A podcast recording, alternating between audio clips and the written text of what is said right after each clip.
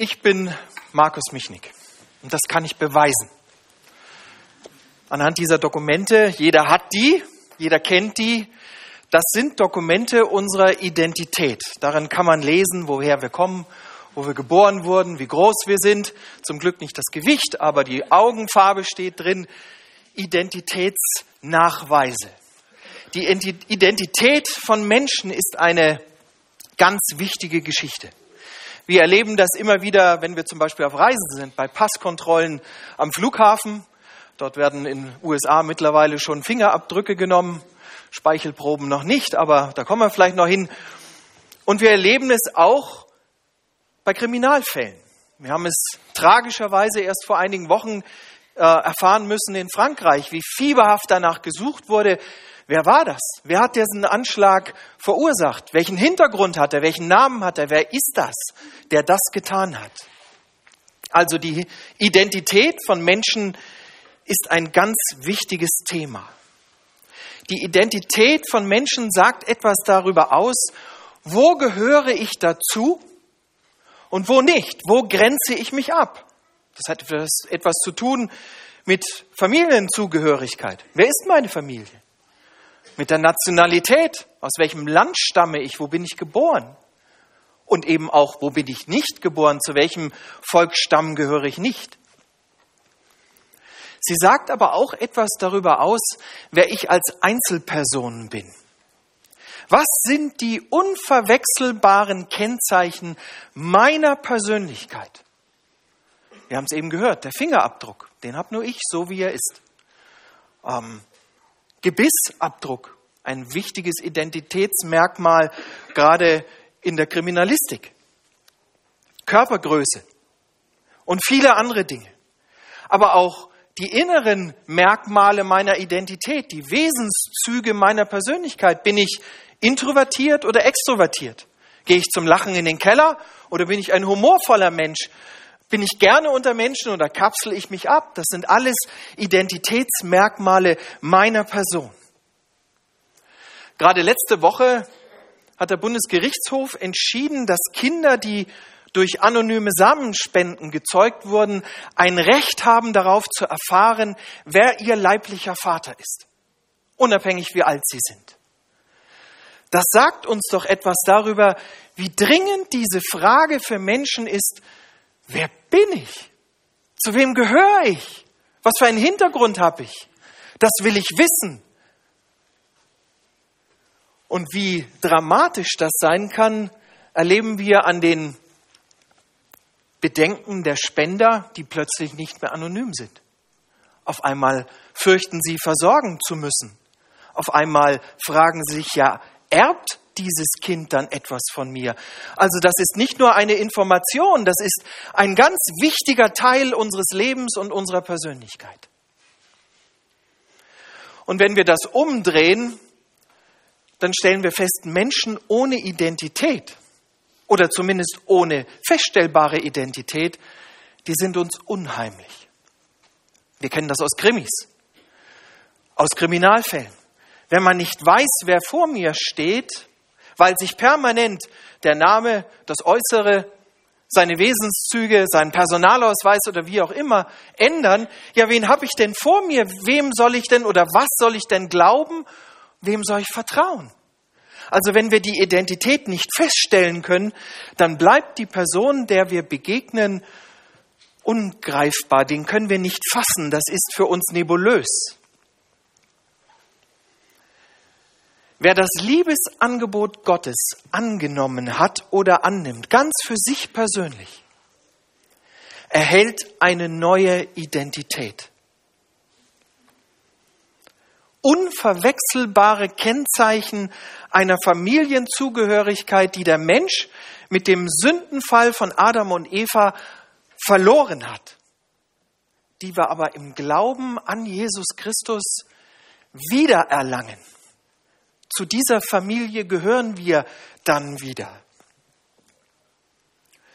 Wir wollen miteinander den Predigtext lesen, auf den Predigtext hören. Und wenn mein Anschalter funktioniert, jetzt, dann geht wahrscheinlich die Folie auch weiter. Da ist er. Hören Sie einfach zu. Denn welche der Geist Gottes treibt, die sind Gottes Kinder. Denn ihr habt nicht einen knechtischen Geist empfangen, dass ihr euch abermals fürchten müsstet, sondern ihr habt einen kindlichen Geist empfangen, durch den wir rufen, aber, lieber Vater. Der Geist selbst gibt Zeugnis unserem Geist, dass wir Gottes Kinder sind. Sind wir aber Kinder, so sind wir auch Erben, nämlich Gottes Erben und Miterben Christi, wenn wir denn mit ihm leiden, damit wir auch mit zur Herrlichkeit erhoben werden. Denn ich bin überzeugt, dass dieser Zeit Leiden nicht ins Gewicht fallen gegenüber der Herrlichkeit, die an uns offenbart werden soll. Denn das ängstliche Harren der Kreatur wartet darauf, dass die Kinder Gottes offenbar werden. Die Schöpfung ist ja unterworfen der Vergänglichkeit, ohne ihren Willen, sondern durch den, der sie unterworfen hat. Doch auf Hoffnung. Denn auch die Schöpfung wird frei werden von der Knechtschaft der Vergänglichkeit zu der herrlichen Freiheit der Kinder Gottes. Denn wir wissen, dass die ganze Schöpfung bis zu diesem Augenblick mit uns seufzt und sich ängstet. Nicht allein aber sie, sondern auch wir selbst, die wir den Geist als Erstlingsgabe haben, seufzen in uns selbst und sehnen uns nach der Kindschaft, der Erlösung unseres Leibes. Herzlichen Dank. Identität, das Privileg, Kind Gottes zu sein. Was sind denn die Privilegien, die wir in unserem Text eben gelesen haben? Ich hoffe, Sie haben genau aufgepasst. Zum einen, wir dürfen Gott als Vater ansprechen. In Vers 15b lesen wir das. Wir sehen hier oder werden Zeugen einer Adoption. Eine Adoption an so eine Stadt.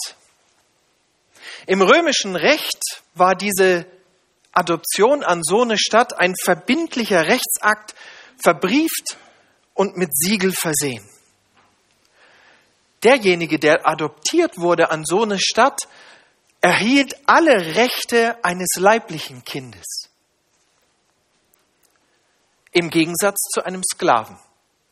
Er war Eigentum, aber nicht Kind. Papa dürfen wir zu unserem himmlischen Vater sagen. Ist das nicht wunderbar? So eine enge Beziehung zu dem allmächtigen Schöpfer? Aber wir lesen hier eine wichtige Kombination. In unserem Bibeltext steht, aber lieber Vater. Aber war der Begriff der Juden für Papa. Lieber Vater oder Pater war der Begriff der Griechen. Und diese Wortkombination macht uns deutlich, nicht nur Gottes Volk, nicht nur die Juden sind seine Kinder, nein, auch die Heiden gehören zu seinem Volk, sind seine Kinder, dürfen ihn Vater nennen. Also du und ich.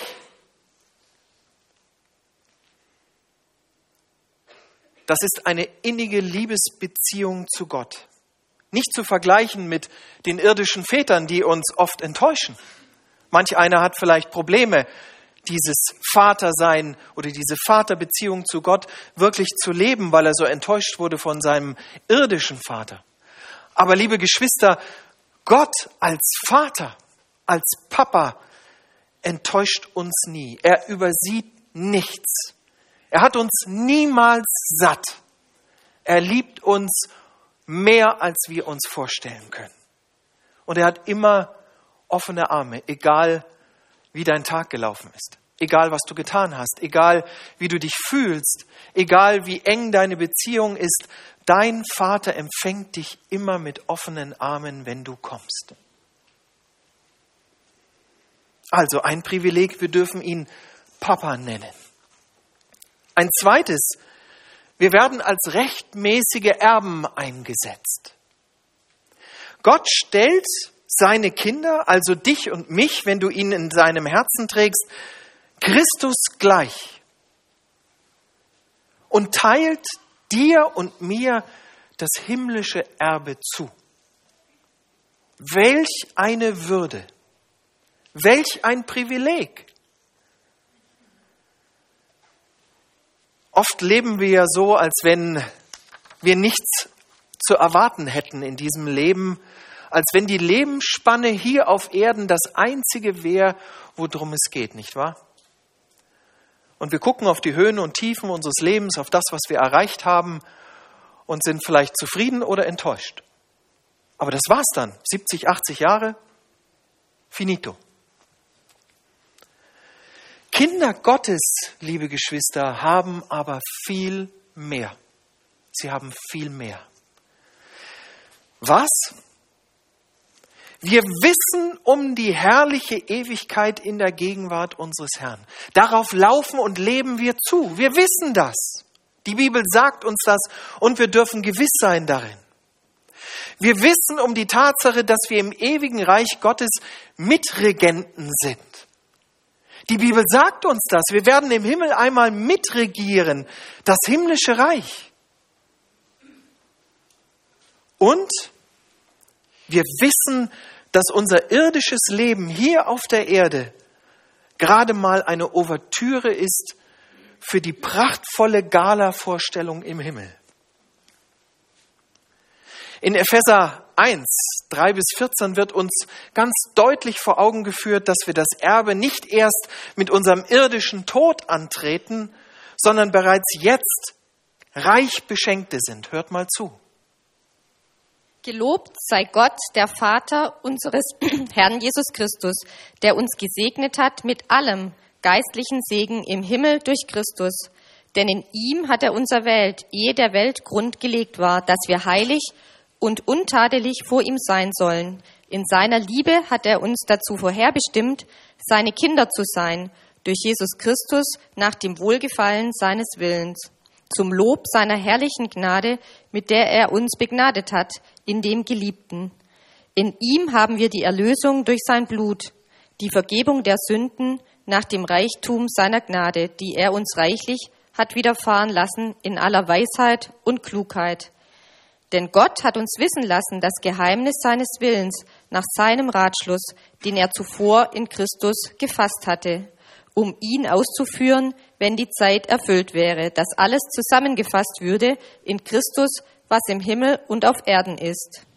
In ihm sind wir auch zu Erben eingesetzt worden, die wir dazu vorherbestimmt sind, nach dem Vorsatz dessen, der alles wirkt, nach dem Ratschluss seines Willens, damit wir etwas seien zum Lob seiner Herrlichkeit, die wir zuvor auf Christus gehofft haben. In ihm seid auch ihr, die ihr das Wort der Wahrheit gehört habt, nämlich das Evangelium von eurer Seligkeit. In ihm seid auch ihr, als ihr gläubig wurdet, versiegelt worden mit dem Heiligen Geist, der verheißen ist, welcher ist das Unterpfand sein, unseres Erbes zu unserer Erlösung, dass wir sein Eigentum würden zum Lob seiner Herrlichkeit. Ich habe euch die Kernaussagen des Textes in Rot hingeschrieben, weil ich sie so wunderbar und so wichtig finde. Wir sind zu Erben eingesetzt. Wir sind überreich gesegnet, damit wir etwas seien zum Lob Gottes in seiner Herrlichkeit. Als überreich Gesegnete durch Gottes Gnade von der Sündenschuld erlöste, erhalten wir, du und ich, einen ewigen Wert, der weit über das hinausgeht, was du hier auf Erden jemals als Wert erreichen kannst. Und er ist unvergänglich. Ist das nicht wunderbar? Ist das ein Erbe? Das sollten wir genießen, das sollten wir niemals aus dem Blick verlieren. Gucken wir weiter in unseren Text. Was sind diese Privilegien, die die Kindschaft Gottes mit sich bringt. Die Freiheit der Kinder Gottes. Wir sind befreit aus der Sklaverei der Sünde. Da mag sich mancher denken, bin ich das wirklich? Gibt es noch Sünde im Leben eines Jesus-Nachfolgers? Ja, ganz gewiss. Das ist unumstößliche Wahrheit. Ich erlebe das bei mir jeden Tag und ich denke, euch geht es ähnlich, dass man manches Mal daran verzweifeln möchte, weil man immer wieder fällt. Treibt uns diese Sünde, die in unserem Leben ist, zurück in die Furcht, ich könnte vor Gott nicht bestehen? Nein, ganz gewiss nicht. Denn wir sind erlöst durch das Blut Jesu Christi von dieser Rechtfertigungstortur, die sich immer wieder von vorne beginnend auf den Sünder legt. Jesus hat unsere Schuld ein für alle Mal getragen und getilgt. Und ich darf gerechtfertigt vor Gott stehen und muss mich von der Sünde nicht mehr ängstlich unterjochen lassen. Wir dürfen Gottes Geist, den er uns als Anzahlung, als Angeld auf die Ewigkeit schon gegeben hat, hier und jetzt, der in dir wohnt, den dürfen wir nehmen als Schutzpanzer. Wir dürfen ihn anrufen, um in Anfechtung nicht zu fallen. Und nichts und niemand kann Kinder Gottes jemals wieder ob ihrer Sündhaftigkeit anklagen. Die Schuld ist durch Jesus Christus beglichen. Ein für allemal. In Hebräer 9, die Verse 24 bis 26, können wir das lesen, denn Christus ist nicht eingegangen in das Heiligtum, das mit Händen gemacht und nur ein Abbild des wahren Heiligtums ist, sondern in den Himmel selbst, um jetzt für uns, um jetzt für uns vor dem Angesicht Gottes zu erscheinen auch nicht um sich oftmals zu opfern, wie der hohe Priester alle Jahre mit fremdem Blut in das Heiligtum geht, sonst hätte er oft leiden müssen, von Anfang der Welt an. Nun aber am Ende der Welt ist er ein für alle Mal erschienen, durch sein eigenes Opfer die Sünde aufzuheben. Das gilt, liebe Geschwister eine unumstößliche Gewissheit über Sündenvergebung gibt es nur bei Jesus Christus. Es tut mir leid, die gibt es nur bei Jesus Christus. Egal in welcher Religion wir suchen, egal welche Ersatzbefriedigung wir in unserer Seele Platz haben lassen, diese Gewissheit des Friedens über Sündenvergebung gibt es nur bei Jesus Christus. Lasst euch nicht kirre machen von dem, was wir sonst so hören. Nur er bietet Menschen die vollkommene Erlösung an.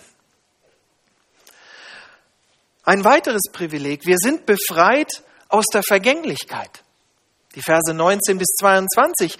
Seit dem Sündenfall von Adam und Eva unterliegt die Schöpfung Gottes der Vergänglichkeit. Und das macht nicht Halt bei den Menschen dass nur der Mensch runzlig wird und alt. Nein, auch die Natur, jede Kreatur unterliegt durch den Sündenfall der Vergänglichkeit. Nichts hält ewig. Alles muss früher oder später vergehen.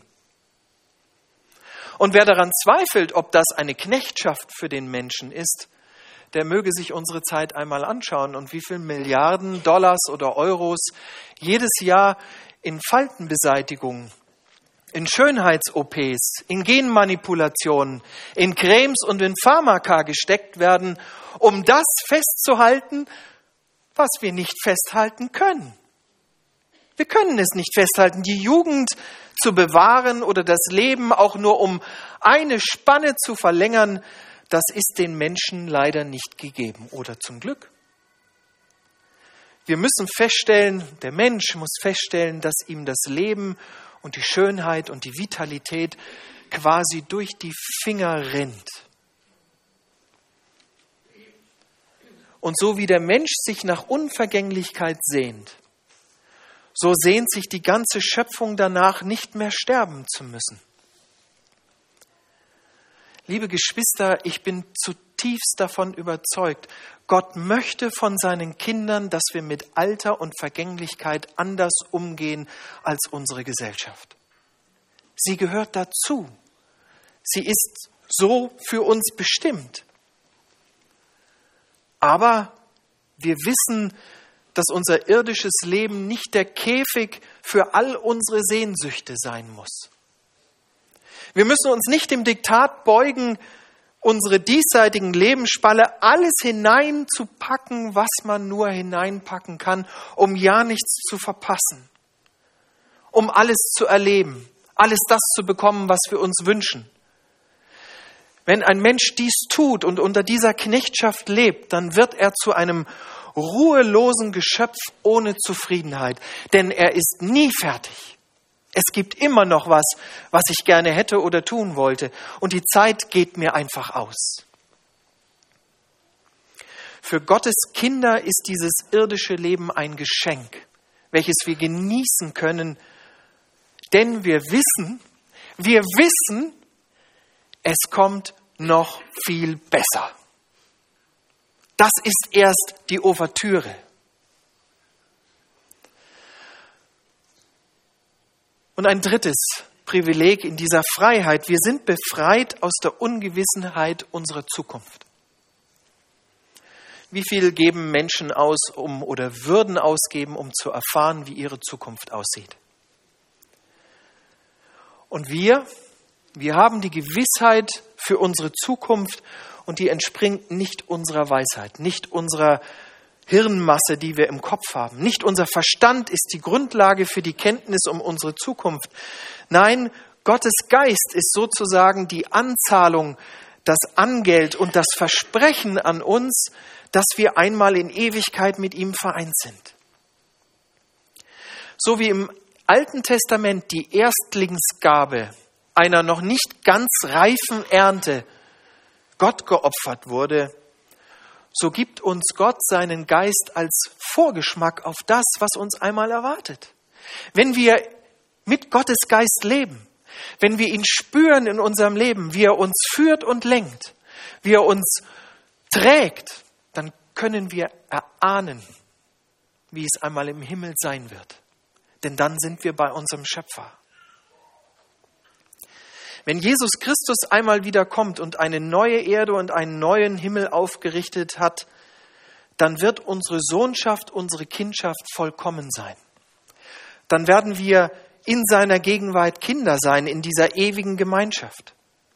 Und das Schöne wird dann sein, dann sind wir nicht mehr Kinder auf der Reise, nicht mehr Kinder unterwegs. Dann, liebe Geschwister, sind wir zu Hause. Dann sind wir angekommen. Dann dürfen wir die Koffer auspacken und uns erstmal in den Sessel werfen und sagen, jetzt ist gut.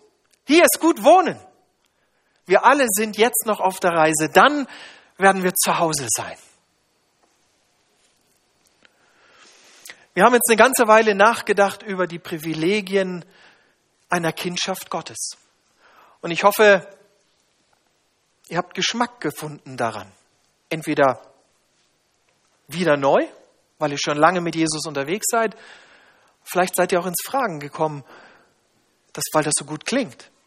Und ich möchte jedem, ob er nun hier im Raum ist oder im Internet zuhört, zurufen heute, wenn du dies noch nicht festgemacht hast, warte nicht länger. Etwas Besseres wird dir nicht angeboten. Und du darfst es annehmen, es ist ein Geschenk. Aber wir wären nicht fertig, um zu überlegen, was sind denn nun die Kennzeichen eines Kindes Gottes? Woran kann man die denn erkennen, die das begriffen haben, die so leben und die Jesus Christus in ihrem Herzen tragen? Nun, unser Text ist dort deutlich. Er nennt sicherlich nicht alle Kennzeichen, aber einige. Wir werfen einen Blick drauf. Kinder lassen sich von Gottes Geist lenken oder in einer anderen Übersetzung regieren. In einer Zeit, wo Individualismus und persönlicher Freiraum größer geschrieben wird als jemals zuvor, ist das eine echte Herausforderung. Da soll es wirklich jemanden geben, der über mich bestimmt und der es besser weiß als ich? Harter Tobak. Kinder Gottes geben sich ganz bewusst und freiwillig in seinen Einflussbereich, unter seine Leitung. Und sie fragen danach, was möchtest du, Papa? Was möchtest du von mir? Sie lehnen sich nicht gegen Führung oder Fremdbestimmung auf, sondern vertrauen dem, der sie geschaffen hat, der es immer gut mit dir meint. Er meint es immer gut mit dir.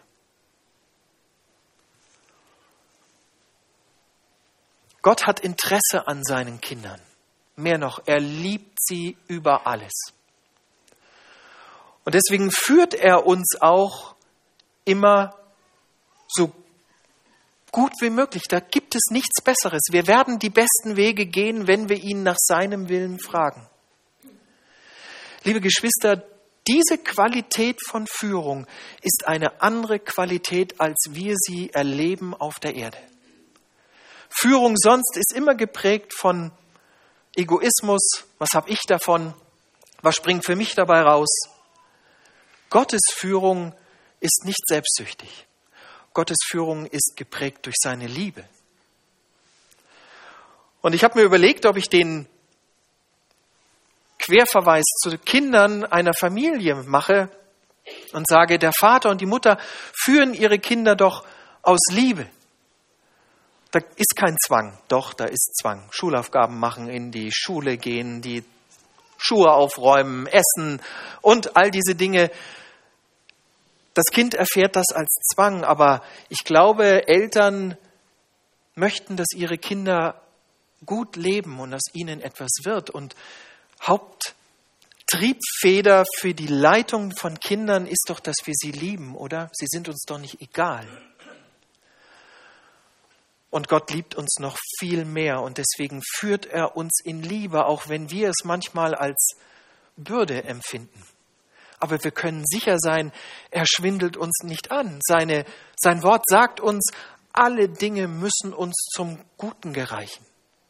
Alle Dinge. Ein weiteres Kennzeichen ist, Kinder Gottes leben lebensfroh, hoffnungsfroh, denn sie sind bereits jetzt Teilhaber der Ewigkeit. Liebe Geschwister, ich bin davon überzeugt, dass wir einen Unterschied machen in dieser Gesellschaft, wenn wir erkannt werden an unserer Fröhlichkeit. Und keine Fröhlichkeit, die alles weglächelt, weil es gibt ja schon auch schwere Stunden bei uns, aber wenn wir das ausstrahlen, was Gott uns gibt, wenn wir zufriedene Menschen sind. Ich glaube, dass unsere Mitmenschen manches Mal unsere Identität als Kind Gottes nicht erkennen können, weil sie viel zu oft unsere Unzufriedenheit und Enttäuschung an der jeweiligen Lebenssituation feststellen und miterleben. Und es wäre doch viel schöner, wenn Sie unsere Freude darüber, dass wir Erben und Mitregenten der Ewigkeit sind, ablesen könnten. In Titus 3, die Verse 4 bis 8, lesen wir da eine ganz interessante Bestätigung dafür. Als aber erschien die Freundlichkeit und Menschenliebe Gottes, unseres Heilands, machte er uns selig, nicht um der Werke der Gerechtigkeit willen, die wir getan hatten, sondern nach seiner Barmherzigkeit, durch das Bad der Wiedergeburt und Erneuerung im Heiligen Geist, den er über uns reichlich ausgegossen hat, durch Jesus Christus, unserem Heiland, damit wir durch dessen Gnade gerecht geworden, Erben des ewigen Lebens würden nach unserer Hoffnung. Das ist gewisslich wahr. Spüren unsere Mitmenschen diese Hoffnung in uns? Die alle irdischen Begrenzungen sprengende Freude auf die Ewigkeit. Spüren die das? Ihr seid, als ihr in den Gottesdienstsaal die Treppe raufgegangen seid, an unserer Gemeindevision vorbeigelaufen. Ich weiß gar nicht, ob ihr die noch wahrnehmt. Dort steht, begeistert über Jesus. Begeistert über Jesus. Sind wir das? Seid ihr das? Weil wir Hoffnung haben. Wir sollten hoffnungsfroh leben. Oder sind wir eher Menschen, die mit den irdischen Problemen hadern und die Ewigkeit aus dem Blick verloren haben? Und ein letztes in dieser Freiheit der Kinder Gottes, sie setzen Zeichen im Leid, denn die versprochene Entschädigung ist unermesslich groß. Unermesslich groß. Versteht mich richtig, Geschwister. Leiden, die wir erleben, ob es nun Krankheit ist oder Todesfälle oder Einsamkeit oder Mobbing oder was auch immer, das ist schlimm. Und die Bibel macht daraus keine Bagatelle. Die Bibel erklärt unseren irdischen Schmerz nicht als bedeutungslos. Sie sagt uns sogar, dass wir leiden müssen hier auf Erden und dass wir Entbehrungen erfahren. Sie sagt uns an keiner Stelle, dass Christen ein Leben ohne Leid und ohne Schmerzen erwarten dürfen. Denn wir leiden mit Jesus Christus mit als seine Kinder. Aber ihr dürft sicher sein, wir dürfen sicher sein, Gott sorgt dafür, dass die Last der Leiden, die auf deiner Schulter liegen, nicht dazu führen, dass du zusammenbrichst, auch wenn du dich manches Mal so fühlst. Gott möchte uns durch seine Liebe und durch die Kindschaft, die uns mit ihm verbindet, uns einen anderen Blick auf diese Leidenszeit geben. Leid tragbar machen, ertragbar machen. Das Gewicht von irdischen Leiden soll uns nicht mehr niederdrücken, sondern es soll uns am Leben erhalten und uns stärken und verändern. Und in der Relation zu einer unverdienten Begnadigung durch das Leiden Jesu Christi, der viel mehr gelitten hat als wir, wird unser irdisches Leid aushaltbar.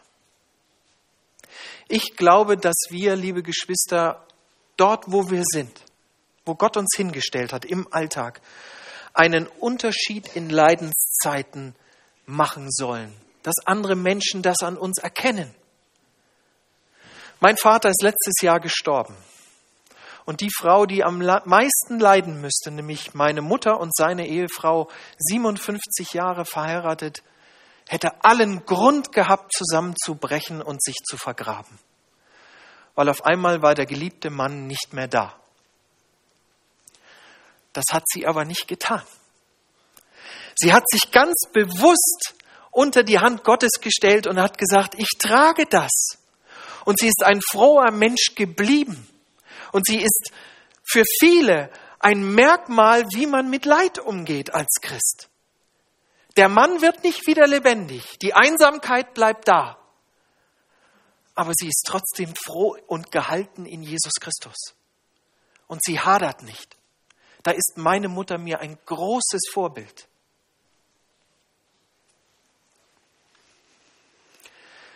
Jetzt wird es persönlich, ihr Lieben. Ihr habt euch gefragt, wofür ihr diesen Spiegel braucht. Und ich bitte euch, den jetzt zur Hand zu nehmen. Und es wäre gut, wenn jeder einen hätte.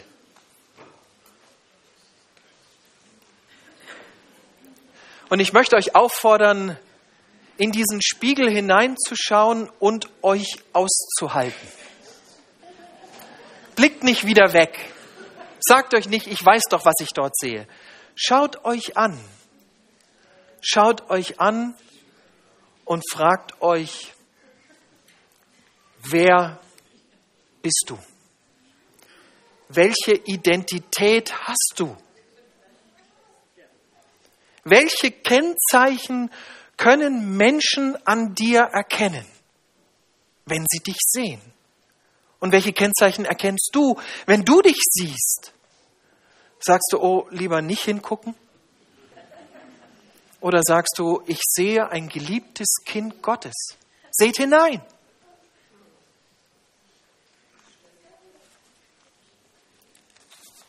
Fragst du nach Gottes Willen für dein Leben und stellst jeden Tag unter seine Regentschaft?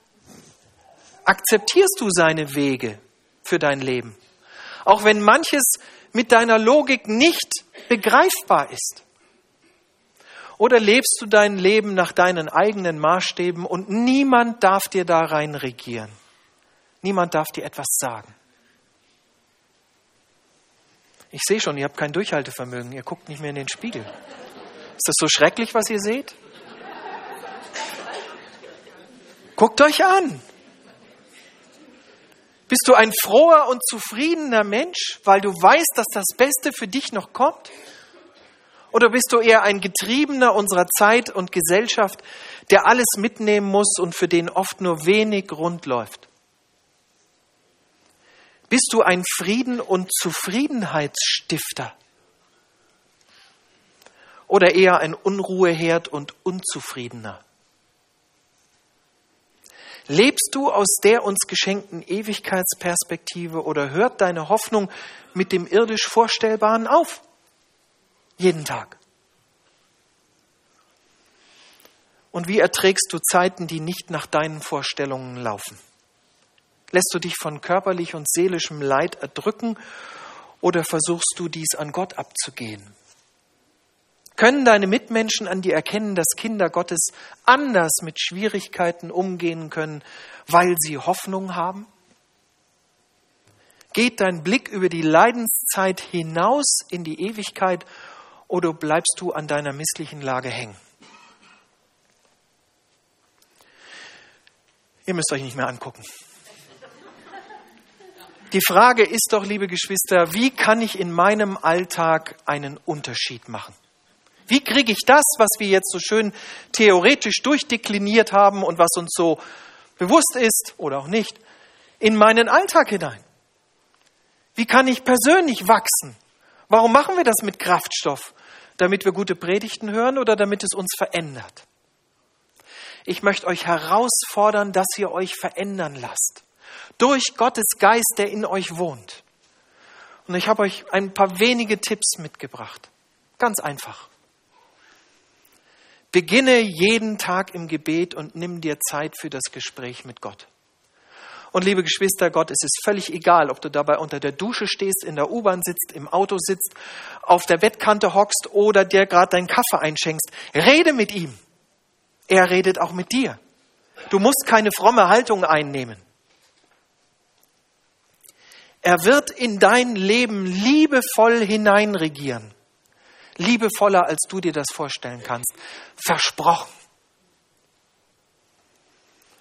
Danke Gott für dein Leben und für alles, was du hast. Du bist nicht dafür verantwortlich, dass du in Deutschland geboren wurdest. Es hätte auch Afghanistan oder Syrien sein können. Oder die Sahelzone oder eine Insel im Pazifik. Du hast dafür nichts getan. Es ist Gottes Geschenk an dich. Ein dankbares Herz öffnet den Blick für Gottes unermesslichen Segen, den du hier, jetzt, heute schon genießen kannst. Gewöhne dir bewusst an, das Gute zu sehen und mach dir klar, aus wessen Hand das für dich kommt. Und ein letztes, richte in schwierigen Zeiten bewusst den Blick auf Jesus.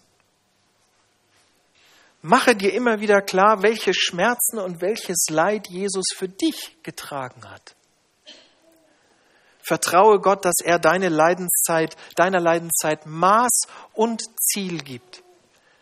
Er verliert dich nicht aus dem Blick und sagt, oh ja, stimmt, den hatte ich ja in Schwierigkeiten geschickt. Ah, habe ich ganz vergessen, da sollte ich ihn mal wieder rausholen.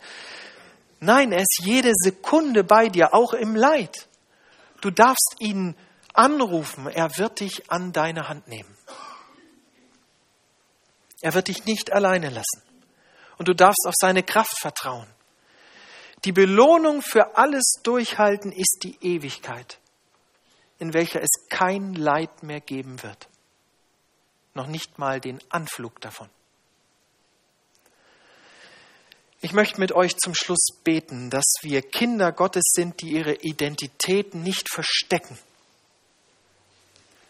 sondern genau daran als Nachfolger Jesu Christi erkannt werden können, Tag für Tag, weil wir wirklich etwas Gutes weiterzugeben haben.